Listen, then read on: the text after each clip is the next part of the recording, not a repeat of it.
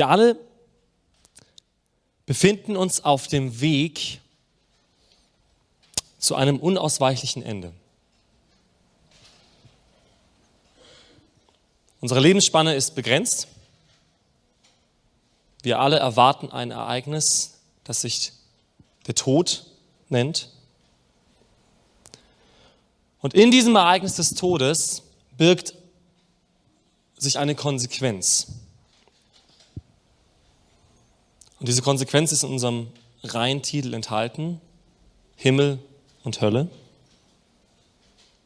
Und solange du hier bist, lautet die Frage, was ist deine Destination, deine Bestimmung, wohin gehst du? Diese Frage möchte ich ganz bewusst am Anfang dieser Reihe über diese Reihe stellen, diese Reihe zwischen Himmel und Hölle. Und so wie Klaus es bereits gesagt hat, werden wir heute über Hölle sprechen. Jetzt hast du vielleicht bestimmte Erwartungen, wenn du das Thema hörst. Vielleicht auch bestimmte Erfahrungen und Bilder. Zum einen vielleicht gleich konkrete Bilder von Hölle. Irgendwie kleine rote Teufelchen mit Hörnern, die mit Dreizacken irgendwelche Menschen pieksen, während sie in Flammen sitzen. Vielleicht hast du auch bestimmte Bilder von Predigern, die über dieses Thema reden, ja, die äh, erstmal ein paar Dezibel andrehen und rundrum schreien und vielleicht sogar auf der Straße stehen und Leuten dieses Wort entgegenschreien. Und ich möchte heute diese Erwartungen nicht unbedingt erfüllen. Ähm, wenngleich ich auch über die Hölle sprechen werde in ihren Inhalten. Aber vielmehr möchte ich heute über etwas sprechen, was ich auch aus der Schrift her als relevant empfinde. Nämlich das Problem hinter der Hölle.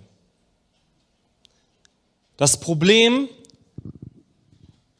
das die Hölle für uns zum Problem macht. Und ich möchte heute über drei Lügen sprechen, die mit diesem Thema Hölle zusammenhängen und die meines Erachtens nach eine große Relevanz haben für uns alle. Denn vielleicht könntest du dir auch die Frage stellen, was mache ich in einem Gottesdienst, über Hölle, wenn ich doch von mir sage, ich bin so ein guter Christ? Und ich hoffe, du wirst sehen in der Predigt, dass dieses Thema für uns alle eine Relevanz hat. Eine nicht kleine Relevanz. Ich gehe gleich zur ersten Lüge, über die ich sprechen möchte. Und die erste Lüge lautet, es geht nur um das Hier und Jetzt. Es kommt nur auf das Hier und Jetzt an. Wir lesen dazu einen Bibeltext aus dem Prophetenbuch Maleachi. Wer seine Bibeln gerne zum Mitschreiben oder keine Ahnung zum Mitarbeiten benutzen möchte, Maleachi findest du direkt vor dem Neuen Testament, letztes Prophetenbuch im Alten Testament. Und wir lesen aus Maleachi 3 ab Vers 14. Ihr habt gesagt, es ist umsonst, dass man Gott dient.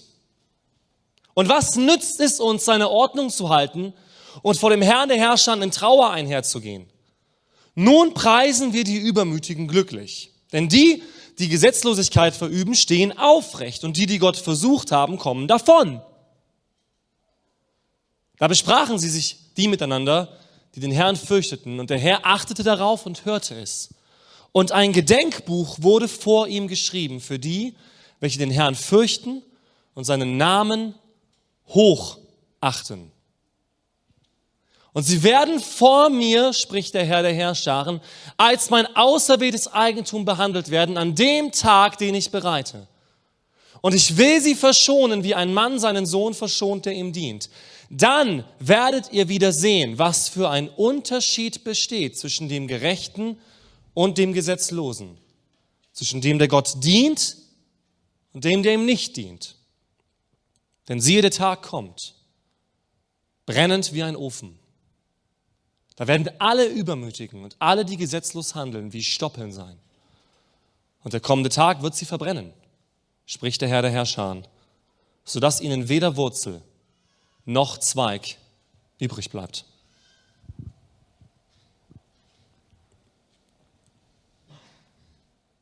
Ich empfinde unsere Gesellschaft, aber auch unsere Kirche als manchmal extrem pragmatisch.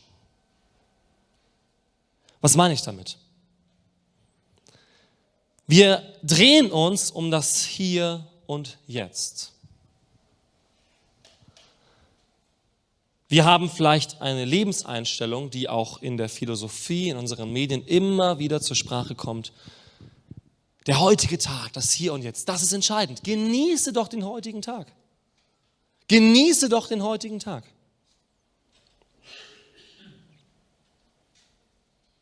Diese pragmatische Einstellung des, den heutigen Tag zu beachten, ist generell nicht falsch. Es ist sogar zutiefst biblisch. Jesus sagt, sorgt doch nicht immer für den morgigen Tag. Der heutige Tag bringt seine eigenen Sorgen mit sich. Und vertraue darauf, dass Gott den morgigen Tag schon sieht.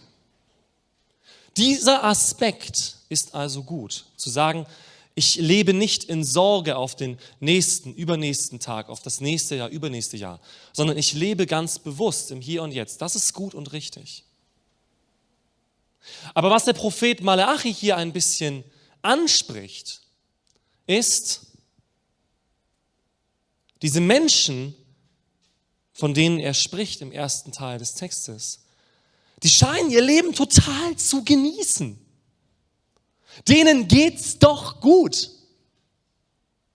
Die haben Erfolg. Die haben Gesundheit. Die haben tolle Partner. Attraktive Beziehungen und so weiter. Und die Frage scheint sich hier zu stellen, ja, was bringt es denn dann, wenn man sein Leben so beschwert mit diesem, ja, aber eigentlich solltest du Gott nachfolgen und so weiter. Und die Antwort des Propheten ist nicht pragmatisch, nicht im Sinne von, ja, aber wenn du Gott nachfolgst, dann geht's dir halt besser als denen, dann hast du weniger seelische Probleme oder sowas. Oder wenn du Gott nachfolgst, ja, dann wirst du hier mehr Erfolg haben. Das ist nicht die Antwort des Propheten, die er uns gibt.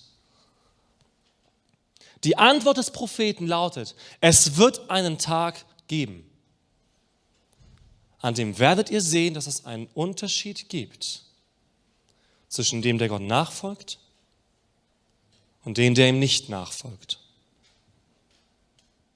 Und das ist eine Wahrheit, die nicht nur Maleachi hier schreibt, sondern eine Wahrheit, die Jesus selbst verkündet. Zum Beispiel in Matthäus 25 indem er sagt, am Ende, am Ende der Zeit wird Gott die Menschen trennen. Links und rechts. Und er wird sie aufstellen und es wird nicht ein Ende geben, nicht, nicht ein gemeinsames Fest, sondern es wird einen Unterschied geben zwischen dem, der Gott gedient hat und dem, der Gott nicht wollte. Dieses Hier und Jetzt birgt eine gefährliche Lüge in sich. Ich war in Haiti mit meiner Frau zusammen in unseren Flitterwochen. Sie war schon davor einmal, ähm, während der Zeit auch des Erdbebens damals, hat das mitbekommen. Und ich habe dort eine Geschichte gehört von einem Voodoo-Priester. Voodoo ist, äh, oder Haiti ist eine Voodoo-Hochburg. Ja, der der Voodoo-Zauber ist dort am stärksten weltweit.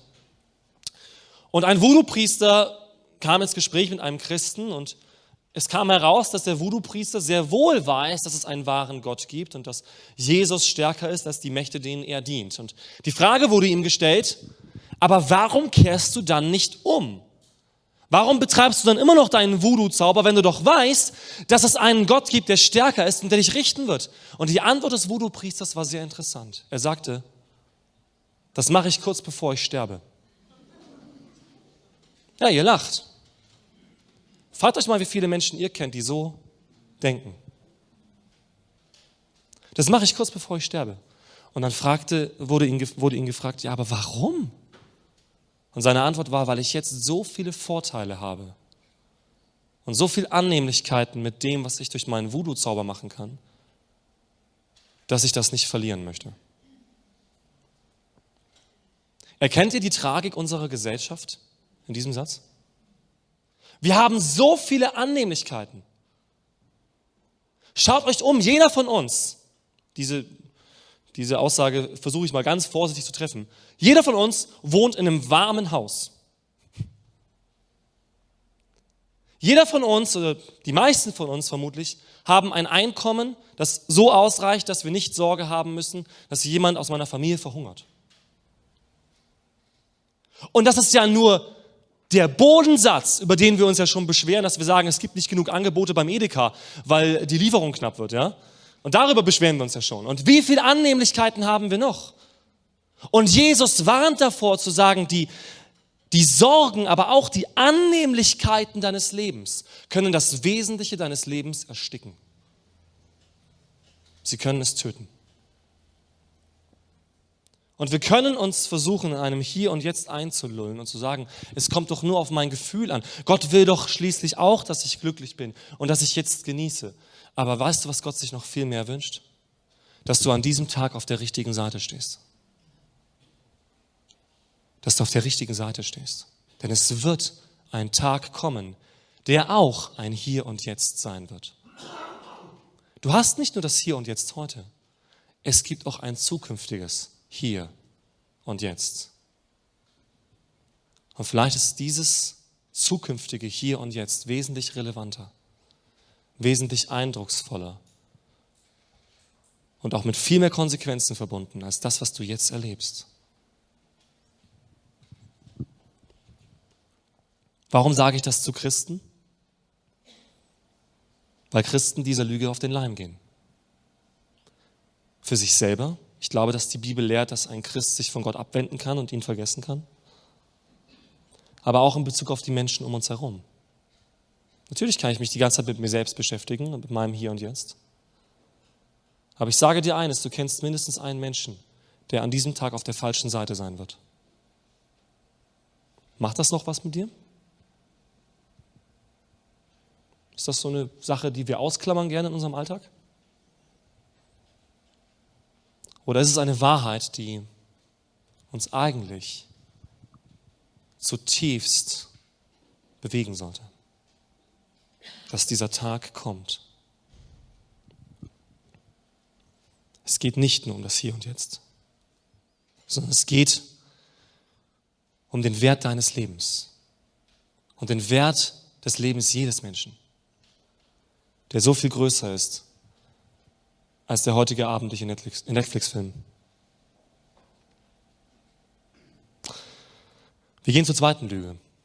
Die zweite Lüge, von der ich glaube, dass sie sehr stark mit der Hölle zusammenhängt, ist folgende. Es gibt keine Konsequenz. Wir kommen alle, alle, alle in den Himmel. Ne? Das ist, glaube ich, so ein, so ein Lied, das man irgendwie in bestimmten Kontexten singt oder, oder ausruft. Ja? Es gibt keine Konsequenz. Du lebst, wie du möchtest. Und am Ende haben wir aber alle denselben Outcome, dasselbe Ergebnis. Und ich möchte ein bisschen erläutern, warum ich glaube oder woher ich glaube, dass diese Lüge kommt. Ich glaube, diese Lüge hat ein argumentatives Narrativ, einen Aufbau von Gedanken. Und dieser Aufbau ist meiner Ansicht nach der folgende. Gott sieht das Herz des Menschen. Gott kennt mich ja. Das ist der erste Punkt. Der zweite Punkt dieses Narratives ist, Gott sieht, dass mein Herz gut ist, dass ich ein guter Mensch bin, dass ich gute Absichten habe. Ergo, Gott schenkt mir das, was ich mir wünsche, an meinem Lebensende. Und ich glaube, dieses Narrativ, diese Argumentation hat einen Fehler. Und der Fehler liegt nicht in Punkt 1, dass Gott dein Herz sieht, das tut er, sondern der Fehler liegt in Punkt 2. Das Herz des Menschen ist nicht gut. Das Herz des Menschen ist nicht gut, ihr Lieben. Was nicht bedeutet, dass es vollkommen schlecht ist. Es gibt da verschiedene theologische Richtungen. Ne? So im Calvinismus wird das ein bisschen gesagt, die vollkommene Verdorbenheit des Menschen. Das glaube ich persönlich nicht. Ich glaube aber, dass es eine große Lüge ist, zu glauben, dass das Gute in meinem Herzen überwiegt. Und dass ich ja zunächst einmal ein guter Mensch bin und so wie es viele Ideologien dieser Welt lehren, unter anderem der Islam, unter anderem der Kommunismus es gelehrt hat. Die Umwelt macht mich ja so schlecht. Die anderen machen mich ja schlecht. Ich wäre ja eigentlich ein guter Mensch, wenn ich das richtige Umfeld hätte. Aber die anderen machen mich schlecht und die bösen Politiker machen mich schlecht und die, der Nachbar macht mich schlecht und meine Eltern haben mich schlecht gemacht. Nein, ich kann dir eines sagen. In dich hineingelegt ist das volle Potenzial des Guten und das volle Potenzial des Bösen. Dieses Potenzial hast du. Das glaube ich. Du hast das volle Potenzial von beidem.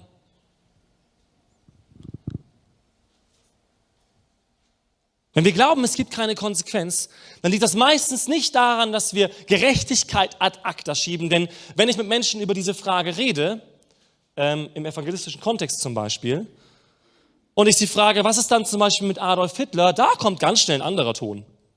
Ja, der, ne, der kommt nicht in den Himmel. Dann sage ich ja, warum? Ja, weil der ein schlechter Mensch war. Ah ja, kanntest du den? Und wo stehst du da genau? Jetzt in dieser, in dieser Linie zwischen gut und böse Menschen? Ne, wenn man so aufsteht, auf der einen Seite Adolf Hitler, auf der anderen Seite Mutter Teresa, und du stellst dich dazwischen irgendwo auf. Erstmal, wo stehst du da? Und zweitens, wo ist die Grenze? Und ich kann euch eins sagen. Die meisten Menschen stehen erstens auf der Seite der guten Menschen, laut ihrer eigenen Einschätzung. Und zweitens ist die Grenze meistens ziemlich knapp an ihnen dran. Weil sie ja nicht stolz sein wollen. Ne? So, ja. so, ja, ich bin noch guter Mensch. Klar, ich mache auch Fehler und so. Aber ich bin ein guter Mensch. Und hier ist so die Grenze. Ne? Und alles da ist schlecht. Was für ein Hochmut. Was für ein Stolz, oder? Es gibt eine Konsequenz. Es gibt eine Konsequenz deines Lebens. Und wir predigen ja, oder ich predige heute über Hölle. Und dazu gehört, dass ich euch auch mitteile, was diese Konsequenz beinhaltet, die die Bibel als Warnung ausspricht in Bezug auf Hölle.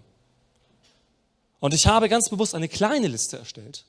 Man könnte ja vieles theologisch sagen. Ich habe mal einen Lehrabend gehalten zu dem Thema, da habe ich ein bisschen mehr ausgeführt. Aber ich kann euch sagen, welche Kernessenzpunkte uns die Bibel als Konsequenz beschreibt für die Menschen, die am letzten Tag auf der falschen Seite stehen.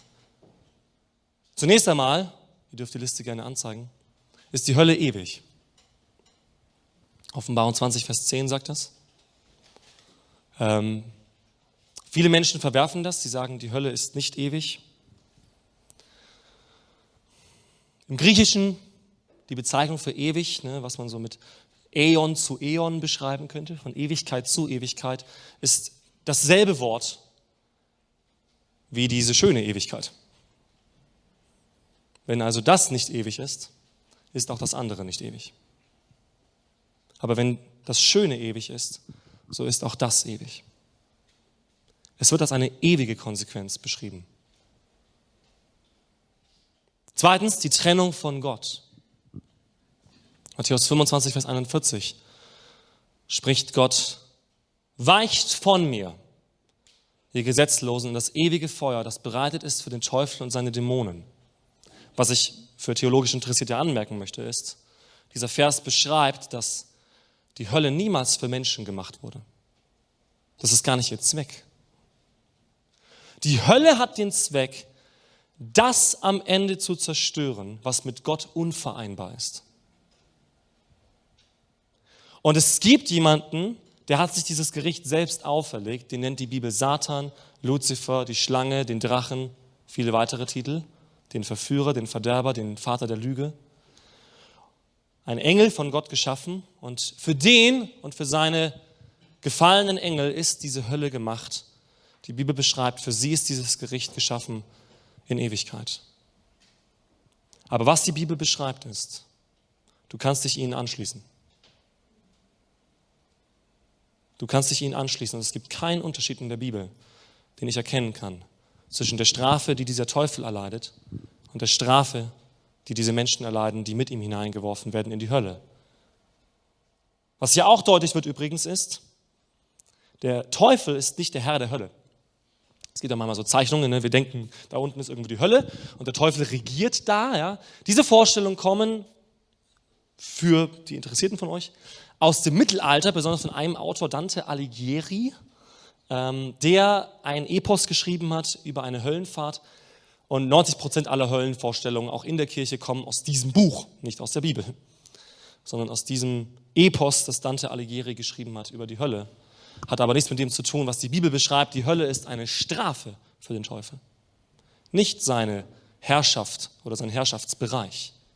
Es ist eine Strafe, ein ewiger See des Feuers. Und das ist der dritte Punkt hier. Die Bibel beschreibt nicht groß, was da passiert in der Hölle. Sie beschreibt aber, es ist ein realer Ort, an dem Folgendes geschieht. Feuer und Leid. Feuer und Leid ist, die, ist das Vokabular, das besonders Jesus, ich habe eine Stelle beispielsweise angeschrieben, Matthäus 13, 40 bis 42, könnt ihr nachlesen. Aber es gibt viele weitere Stellen, wo besonders Jesus sagt, ich beschreibe euch gar nicht so viel, was da vor sich geht in der Hölle.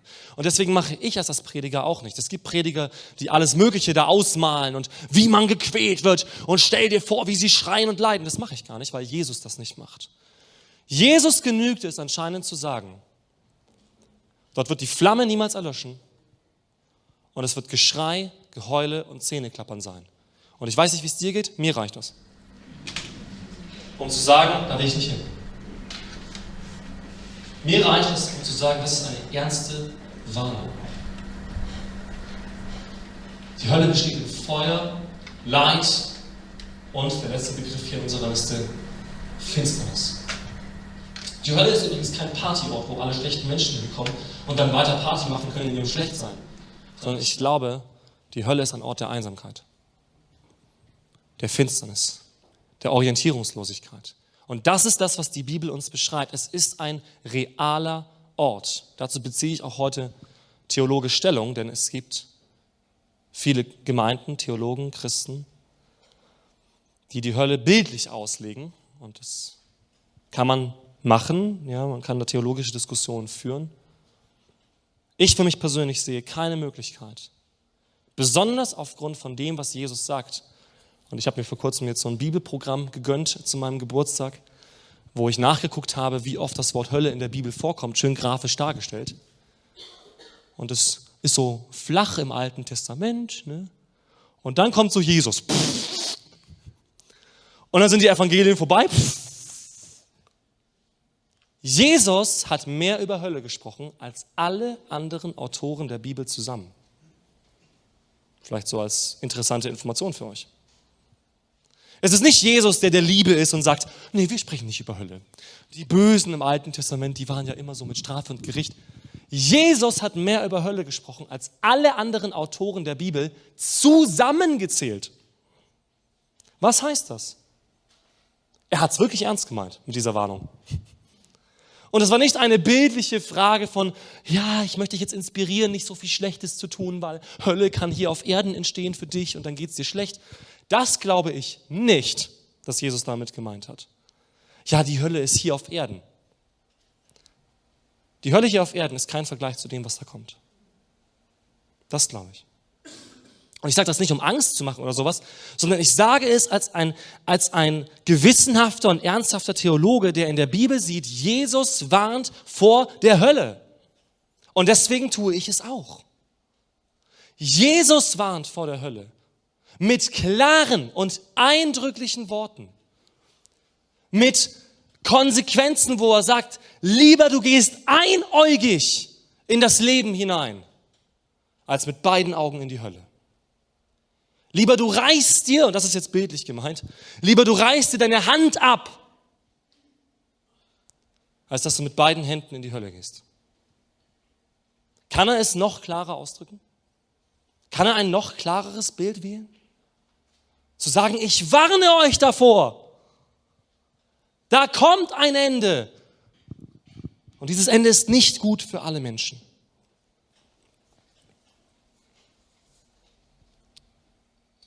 Ich möchte hier anmerken, dass tatsächlich eine Frage besteht in der Hölle in Bezug auf das Bewusstsein des Menschen. Die einen sagen, die Hölle ist eine ewige, bewusste Qual, die andauern wird. Andere Theologen sagen, die Hölle endet irgendwann in der Auslöschung des Menschen. Und wer an meinem Lehrabend da war, der weiß, was ich dazu denke. Und ich sage es in aller Kürze. Ich sehe beide Möglichkeiten als plausibel. Das sind die einzigen Dinge, wo ich sage, das kann man tatsächlich so oder so sehen. Entweder ist es eine ewige, bewusste Erfahrung des Leides oder eine Bewusstseinserfahrung, die irgendwann endet und der Mensch ist ausgelöscht. Beides ist möglich.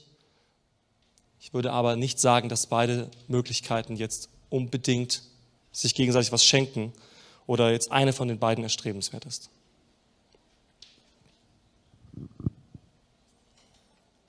Ich möchte mit meinen Predigten nicht bewusst Angst machen oder schlechte Stimmung verbreiten oder ein, ein Image aufbauen, ja, wenn der Dave predigt, dann wird es irgendwie hart und herausfordernd oder, oder unangenehm. Das ist nicht mein Ziel, ihr Lieben. Aber ich stelle schon die Frage an uns, ob wir das glauben oder verdrängen. Ich, ich setze ganz bewusst diese beiden Begriffe jetzt in Gegensatz. Weil die meisten Christen, die ich kenne, würden, also besonders aus meinem konservativen Kontext, würden sagen, das glaube ich. Das ist aber eine ganz andere Frage, ob ich das mir bewusst mache, dass es diese Wahrheit gibt. Und dass die Bibel das sagt. Und ich kann euch eines sagen, diese Wahrheit hat mich dazu angespornt, mehr daran zu arbeiten, dass Menschen gerettet werden oder mehr daran teilzuhaben. Und das ist keine schlechte Motivation, aus einer gesunden Angst zu sagen, ich muss was ändern in meinem Leben. Wir reden oft so, besonders in unserem westlichen Kontext, ja, so, man darf keinen Leuten Angst machen. Motivier sie doch, Christ zu werden. Ja, das tue ich. Und ich glaube, das Christentum ist die Wahrheit Gottes, ja, oder die, das Wort Jesu ist die Wahrheit Gottes. Das Christentum ist ein in gewissen Stücken ein Konstrukt, aber die Worte Jesu und die Worte Gottes ist die Wahrheit für das Leben des Menschen. Das glaube ich.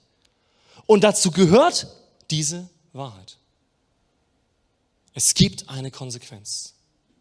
Und es gibt einen Gott, der nicht nur dein Freund und dein Kumpel sein möchte, sondern er wird dein Leben richten. Unangenehme Nachricht für dich, er wird auch das Leben der Christen richten. Darüber kann ich gerne mal separat lehren oder predigen. Ähm, aber die Bücher des Lebens werden offengelegt werden. Und unsere Werke werden offenbar werden, was nicht bedeutet, dass wir durch unsere Werke unser Heil verlieren, aber es bedeutet trotzdem, dass Gott ein Wörtchen mitzureden hat über dein Leben. Er ist der Ursprung deines Lebens. Glaubst du nicht, ihm ist wichtig, wie dieses Leben verläuft? Wohin dieses Leben führt? Und glaubst du nicht, wenn er sich selbst als Richter bezeichnet, dass er ein Wörtchen mitzureden hat? Welchen Lohn du einfordern darfst von ihm? Das einfach mal so an dem Punkt in den Raum gestellt. Die dritte Lüge. Und die ist meines Erachtens nach die massivste. Die dritte Lüge lautet, du bist Gott. Das ist die Lüge, der ich überall begegne. Bei Nichtchristen, ne, bei, besonders aus dem fernöstlichen Bereich oder aus dem esoterischen Bereich, aber auch bei Christen. Du bist Gott. Und jetzt würde kein Christ vermutlich in unserem Kontext sagen, ja, ich bin Gott. Aber es gibt andere Wege und Möglichkeiten, diese Lüge zu glauben und auszudrücken. Und ich möchte kurz erklären, was ich damit meine. Die Predigt heute ist vielleicht nicht unbedingt etwas, was deine Wünsche und Bedürfnisse erfüllt und deckt. Und viele im christlichen Kontext ähm, geben folgendes Feedback an Pastoren, was ich so mitbekomme, nicht nur jetzt an mich, sondern so allgemein, so in meiner kollegialen Welt. Der Pastor soll ein bisschen so predigen, dass ich ermutigt werde, dass ich lerne, meine Gefühle in Ordnung zu bringen, das soll der, da soll der Pastor mir helfen auf der Bühne. Er soll mir Tipps geben für mein Leben, die ich umsetzen kann. Drei Schritte, ja, wo ich sagen kann, ja, das mache ich jetzt. Gehe nach Hause, setze es um und jetzt habe ich ein besseres Leben. Der Pastor, um es zusammenzufassen, soll mich besser machen. Er soll mir helfen, besser zu werden, weil ich habe ja alles schon in mir. Ich habe ja das ganze Potenzial. Und dann soll der mir helfen, das zu entfalten. Ich frage jetzt nicht rum, wer so einen Gedanken regelmäßig mitbringt. Ich kann euch aber eins sagen, sehr verbreitet in der Christenheit. Und das hat seine Berechtigung. Natürlich gehört das zum Wort Gottes dazu, weil das Wort Gottes auch Heilung ist. Aber was so ein bisschen damit reinspielt, ist dieser Gedanke, eigentlich habe ich ja schon alles, was ich brauche. Eigentlich ist ja schon alles in mir. Eigentlich brauche ich nur Inspiration, Anstöße, Hilfestellungen. Und dann kriege ich das gebacken. Und um es drastischer auszudrücken, ich habe das Leben ja schon in mir. Die anderen sollen mir gefälligst helfen, es zu entfalten. Und das meine ich mit dieser Aussage. Und diese Aussage haben wir überall, gerade in Europa. Weswegen diese Höllenpredigten und diese ganzen Sachen auf null Anklang stoßen. Ja. Weil die Menschen sagen, naja, es geht doch ums Hier und Jetzt. Ich bin ein guter Mensch und ich habe alles, was ich brauche. Ich habe das Leben in mir. Ich brauche Gott nicht. Ich brauche keinen Prediger, der mir sagt, dass mein Leben schlecht ist. Du kennst doch mein Herz gar nicht. Ich bin ein guter Mensch. Ich brauche keinen Prediger, der mir sagt, ja, am Ende gibt es Himmel und Hölle. Das weiß doch gar keiner. Der eine sagt mir, ich werde zu Sternstaub, der andere sagt Nirvana, der andere sagt, ich werde wiedergeboren. Jedem das, was er sich wünscht. Wenn man mal fünf Sekunden nachdenkt, merkt man, das klappt ja irgendwie nicht ganz. Weil irgendwie, wenn dann Moslems sagen, wir kommen irgendwie alle vor Allah und müssen alle auf diesem schmalen Streifen über den Feuersee laufen und fahren links und rechts runter. Und der andere sagt, wir werden alle wiedergeboren. Das, so, wie man das jetzt vereinen kann, weiß ich nicht. Aber das ist das, was in unserem Herzen immer mehr kommt und es nimmt Einzug in die Kirche. Wir sind doch alle schon gut, wir sind doch alle selbstbestimmt, aufgeklärt. Wir wissen doch schon, wie es läuft. Ja, damals, die Menschen wussten nichts von Wissenschaft, was schon mal gar nicht stimmt.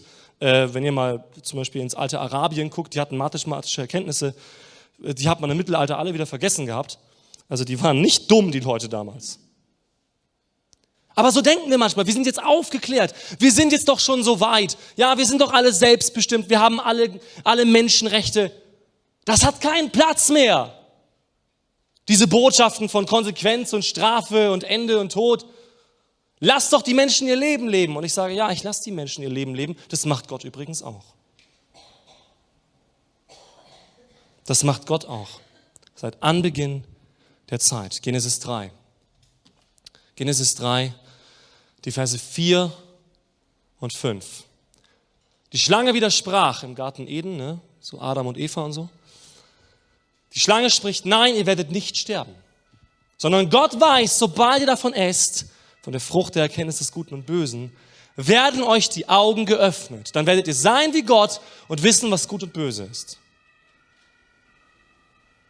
Das war die erste Lüge. Das war die erste Lüge. Und sie ist so geschickt, dass sie bis heute anhält.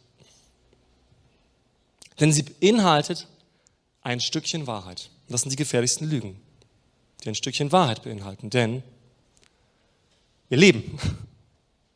Und Adam und Eva fielen nicht tot um. Und das tun wir auch nicht, sobald wir was falsch machen. Aber Gott sagte Adam und Eva, wenn ihr euch von mir abwendet, wenn ihr glaubt, ihr könnt in euch selber Leben haben. Und das ist nämlich die Kernessenz dieser Lüge, meines Erachtens nach. Sie wollten von diesem Baum des Guten und Bösen essen, damit sie selbstbestimmt sind, unabhängig von Gott und sich selber zu Gott machen. Wir können ab jetzt entscheiden, wir können einschätzen, was ist gut und böse. Ich brauche keine Autorität über mir. Ich mache das jetzt selber. Und Gott sagte ihnen, ihr werdet sterben. Und Satan sagte, ihr werdet nicht sterben. Und beide hatten recht. Denn Satan sprach von dem Tod hier. Er sagte, ihr kippt nicht sofort um, wenn ihr was falsch macht. Und dennoch stimmt es, was Gott gesagt hat, 100 Prozent. Denn die Menschen, die sich von Gott trennen, werden sterben in Ewigkeit. Sie haben kein Leben in sich. Und das ist der Punkt. Keiner von uns hat das Leben in sich. Keiner von uns hat entschieden zu leben. Keiner von uns kann das Datum seines Todes mit Sicherheit bestimmen. Und schon gar nicht können wir bestimmen, dass unser Leben stabil verläuft, was ich aus eigener Erfahrung jetzt sagen kann aus meinem letzten halben Jahr. Dass unserem Leben das gelingt, was wir uns wünschen, dass das zur Wahrheit wird, was ich ausspreche, was es in esoterischen und auch in christlichen Kreisen gibt. Sprich einfach aus, es wird alles so, wie du es dir wünschst. Sondern es gibt jemanden, in dem das Leben ist. Und das ist Gott selbst.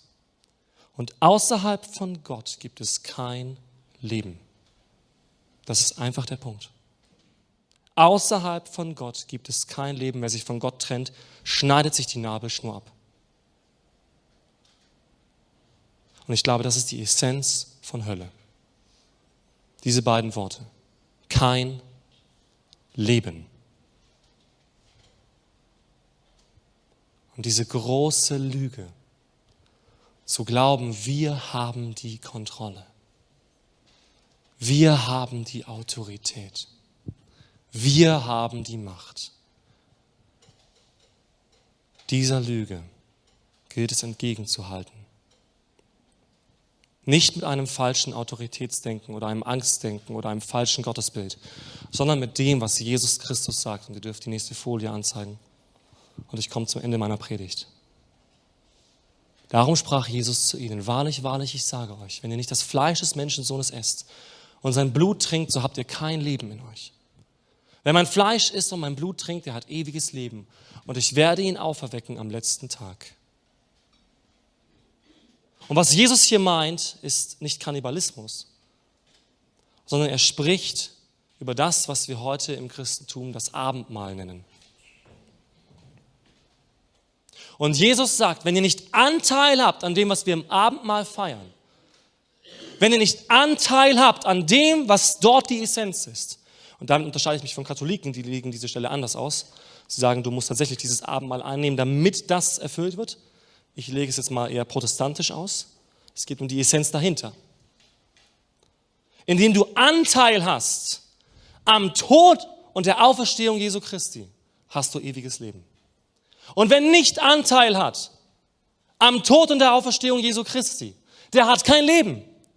Punkt, Ende. Keine Differenzierung an dieser Stelle. Keine zweiten, dritten, vierten Wege. Punkt, Ende. So oder so.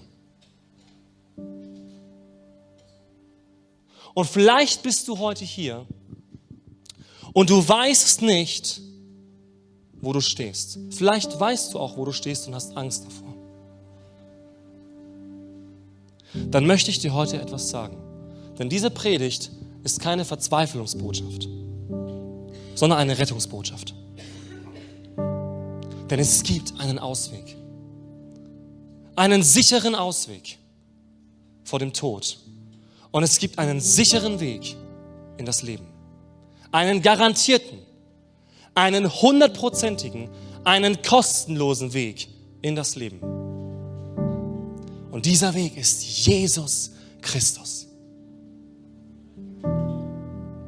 Gott selbst sah die Verlorenheit des Menschen, auch deine.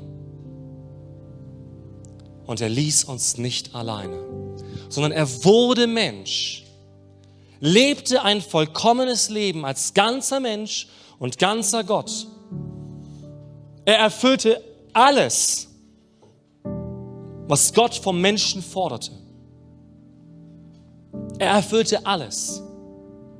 Jede einzelne Prophetie, jedes Gesetz, er erfüllte alles. Ging aus eigener Entscheidung ans Kreuz. Er sagte, ihr könnt mir dieses Leben nehmen, ich gebe es selber. Er ging aus eigener Entscheidung ans Kreuz von Golgatha. Und in diesem Moment, wo Gott selbst von kleinen Menschen mit Nägeln an einen Baum genagelt wird, spricht Jesus, vergib ihnen, sie wissen nicht, was sie tun. Und in seinen letzten Atemzügen, in dem größten Leid, das sich ein Mensch jemals vorstellen kann, nämlich genau das, was die Menschen erwartet, nämlich in der Trennung von Gott, die Jesus am Kreuz ertragen musste. Eine Trennung von Gott, indem er ruft, mein Gott, mein Gott, warum hast du mich verlassen? Und in diesem Moment erkennt er, das ist der Weg für den Menschen. Und er schreit, es ist vollbracht. Es ist vorbei. Und er stirbt. Und drei Tage später steht er von den Toten auf, durch die Kraft Gottes zum Leben erweckt. Die Bibel sagt, ohne die Auferstehung macht der ganze Glaube keinen Sinn. Denn in dieser Auferstehung ist unser Leben. In dieser Auferstehung ist dein Leben. Und es ist ein Geschenk. Und ich bin heute hier als ein Prediger, um dich zu warnen. Und ich möchte dir ein Angebot machen. Wir werden jetzt gleich ein Lied singen und werden danach ins Abendmahl gehen. Aber ich möchte dich heute fragen, wenn jemand hier ist, ist jemand hier heute, der sagt, ich muss gerettet werden. Und es ist mir so eine ernste Botschaft, dass ich heute tatsächlich dazu aufrufe, dass du einfach deine Hand hebst. Ja? Auch wenn andere das sehen, ja? auch wenn andere das mitbekommen, dein Nachbar sich denkt, what, er hebt seine Hand. Wenn dir das entscheidend ist und wenn du nicht sicher bist, wenn du heute stirbst, auf welcher Seite stehst du? Wenn du dir nicht sicher bist, dann sage ich dir eines, glaube an Jesus und du bist gerettet. Glaube an Jesus und du bist gerettet. Wer von Herzen glaubt und mit dem Munde bekennt, der wird gerecht gesprochen und er wird gerettet. Und es braucht nicht mehr, als sein Herz ehrlich vor Gott auszuschütten. Seine Augen zu richten auf dieses Kreuz von Golgatha, zu sagen, ja, ich glaube, dass alles, alles, alle meine Schuld, all mein Schatten an diesem Kreuz vorübergegangen ist. Und dass nur in Jesus das Leben ist, dass ich allein dahin schauen muss an dieses Kreuz. Und dann darf ich glauben, was ich vorher bereits gesagt habe, Gott sieht mein Herz. Ja, er sieht meine Verdorbenheit. Ja, er sieht meine Fehler. Ja, er sieht meine Schuld. Aber indem ich mein Herz hinwerfe vor Jesus und sage, du bist meine einzige Hoffnung, spricht Gott, ich sehe keinen einzigen Fehler mehr an dir. Ich sehe jeden einzelnen deiner Fehler an meinem eigenen Sohn. Ich sehe jeden meiner Fehler an meinem eigenen Sohn. Und dafür habe ich ihn gestraft. Wenn du das tust, wirst du leben. Ist heute jemand hier, der das machen möchte? Ist jemand heute hier, der sagt, ich möchte Ja sagen zu diesem Leben. Ich lasse meine Schuld am Kreuz. Wenn du heute hier bist und du möchtest das tun, dann heb deine Hand und wenn du das tust, möchte ich für dich beten. Es ist kein Zwang, es ist nicht heilsentscheidend, ob du mit deiner Hand zeigst. Aber wenn du es tun möchtest, heb deine Hand.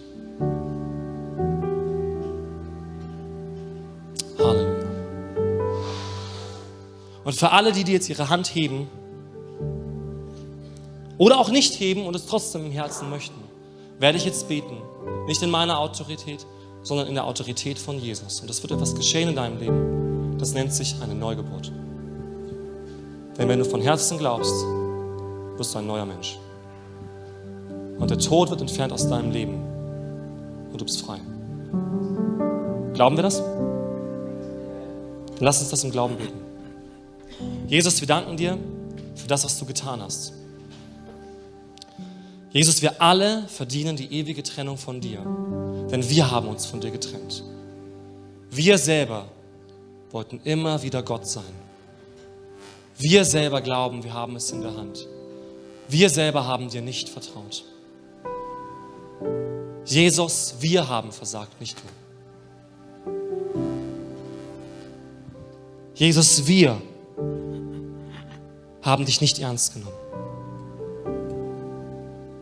Jesus, wir haben dich nicht ernst genommen als Gott, Richter, Herrscher, Retter und Freund. Aber Jesus, heute kommen wir vor dich und wir danken dir im Glauben für das, was du am Kreuz vollbracht hast. Wir danken dir im Glauben, dass all meine Schuld, all unsere Schuld, all unser Versagen von dir getragen wurde, Jesus. Und ich spreche aus in deinem Namen, Jesus, für jedes zweifelnde Herz heute Morgen.